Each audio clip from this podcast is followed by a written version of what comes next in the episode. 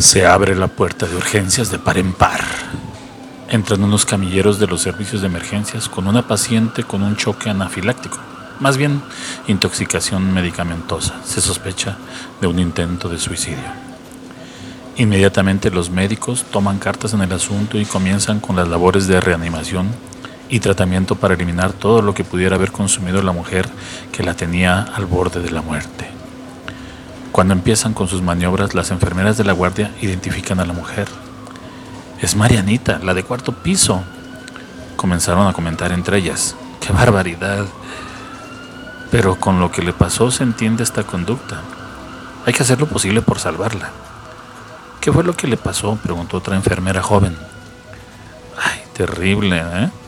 Uno de sus hijos falleció atropellado por las llantas del coche de su marido. Le pasó por encima. Y todo porque el otro hermanito lo habían aventado un coche frente a su casa. Horrible. Cuando el señor con las prisas de la emergencia subió al niño atropellado, no vio que estaba el pequeño detrás y lo apachurró. Qué drama, de veras.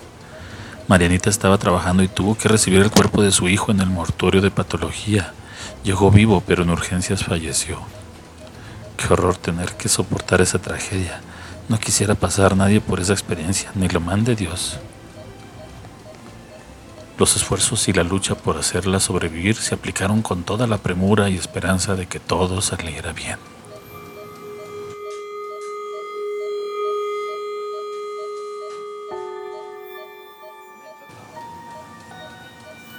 La siguiente historia está basada en hechos reales. Se han cambiado los nombres de los protagonistas para cuidar su privacidad.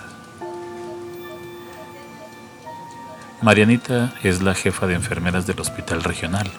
Ya tiene muchos años de antigüedad y piensa jubilarse en cuanto complete su periodo de trabajo. Por ser jefa de piso, tiene que ser de las que nunca llegan tarde. Hay que poner el ejemplo así que después de checar se dispone a iniciar sus labores con toda la actitud de servicio que le caracteriza. Hace su recorrido por el piso que le toca y comienza a organizar su rutina. Ella es de las que a pesar de la modernidad en los conceptos de vestimenta, siempre respeta el protocolo y las tradiciones del uniforme de enfermería. Aparte de que por ser jefa, de antemano se les exige que ellas en especial siempre vistan correctamente su vestido, mallas blancas, suéter institucional y la ya reconocida y tradicional cofia. La jefa actualiza la información de sus pacientes y se dispone a hacer su recorrido paciente por paciente. Revisa expedientes clínicos y checa que las indicaciones que dejan los médicos tratantes se cumplan al pie de la letra y listo, a comenzar a trabajar. La jefa cambió sus guardias a las nocturnas después de la tragedia que sacudió a su familia y que le dejó marcada de por vida. Nada volvió a ser lo mismo. Ella era alegre y a partir de ese hecho cambió totalmente volviéndose más exigente y su carácter endureció a grado tal que se prometió a sí misma que iba a evitar a toda costa que mientras ella estuviera en su turno, ningún paciente fuera maltratado, desatendido o muriera llegando al extremo de que si algo faltaba por realizar por descuido u omisión, ya fuera un tratamiento, maniobra o aplicación de algún medicamento o solución, ella misma lo hacía y eso la mantenía más conforme y digamos que era su satisfacción personal. En esa guardia en especial notó algunos cambios en la actitud de algunos de los subordinados que estaban en esa guardia, aparte de que con los jóvenes de ahora hay poca comunicación, siendo nuevos algunas chicas y chicos que eran enfermeros y enfermeras generales o auxiliares. Pero hasta la fecha ninguno les resultaba incómodo porque no le respetaran su jerarquía. Mientras revisaba el expediente de don Juan, un paciente diabético con muy mal pronóstico, escuchó a una familiar comentando con otra. Hoy hay poco personal, creo que no les cubrieron todo. Van a tener que trabajar el doble las enfermeras que están de guardia. Pobrecillas, con tanto enfermo, ni chance les dan de descansar. A ver a qué hora les toca a mi paciente que le apliquen sus medicamentos. Marianita no comentó nada, solo se limitó a hacer su trabajo. Primero llamó casi a gritos a la enfermera que le tocaba esa cama. Nada. Se asomó al pasillo a ver si había alguien más que le ayudara. Nadie apareció. La indiferencia total. Se decidió a hacerlo por su cuenta. Checó signos vitales, cambió la solución, aplicó medicamentos, ajustó la bomba de infusión y cuando terminó, solo se alejó de aquel cuarto sin hacer nada que alterara a don Juan. Durante las horas siguientes se la pasó revisando las indicaciones de cada paciente, todo en orden. Cuando estaba en la jefatura de enfermería, escuchó en el cuarto de don Juan algo de alboroto. Discutían la paciente con la enfermera de guardia.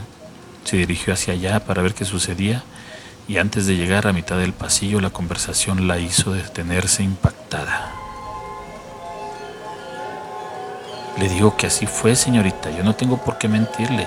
Ya le aplicaron sus medicamentos a mi paciente. Pero no puede ser, señora. Apenas me toca atender a don Juan. Aquí están las indicaciones y horarios de su tratamiento. Además, hoy somos muy poquitas, pero eso no nos impide alcanzar a verlos a todos los pacientes. Y mis compañeras andan muy ocupadas con las demás camas. A ver, ¿quién fue quien vino a atender a don Juan? ¿Cómo era? Mire, no sé quién era, porque ni siquiera se presentó. Solo lo hizo y se fue. Era una enfermera grande. Yo creo que es la jefa porque vestía muy arregladita, traía vestido y hasta su cofia. ¿Segura que así era ella, como jefa? Pues cuando pasan por las mañanas así visten ellas, ¿no?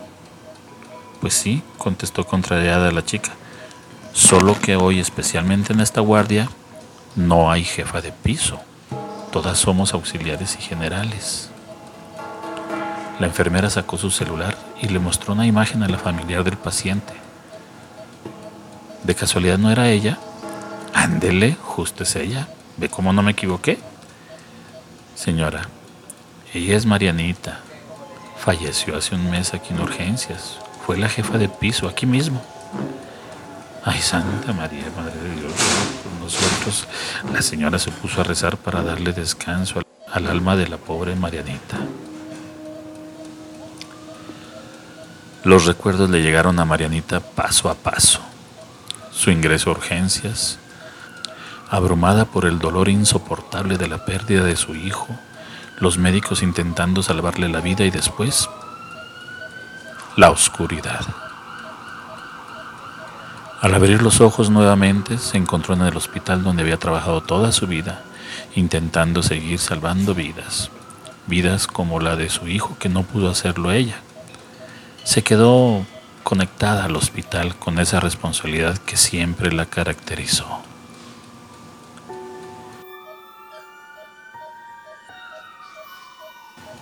Historias camaleónicas son una idea y adaptación original de Santiago Aguilar. Hasta la próxima.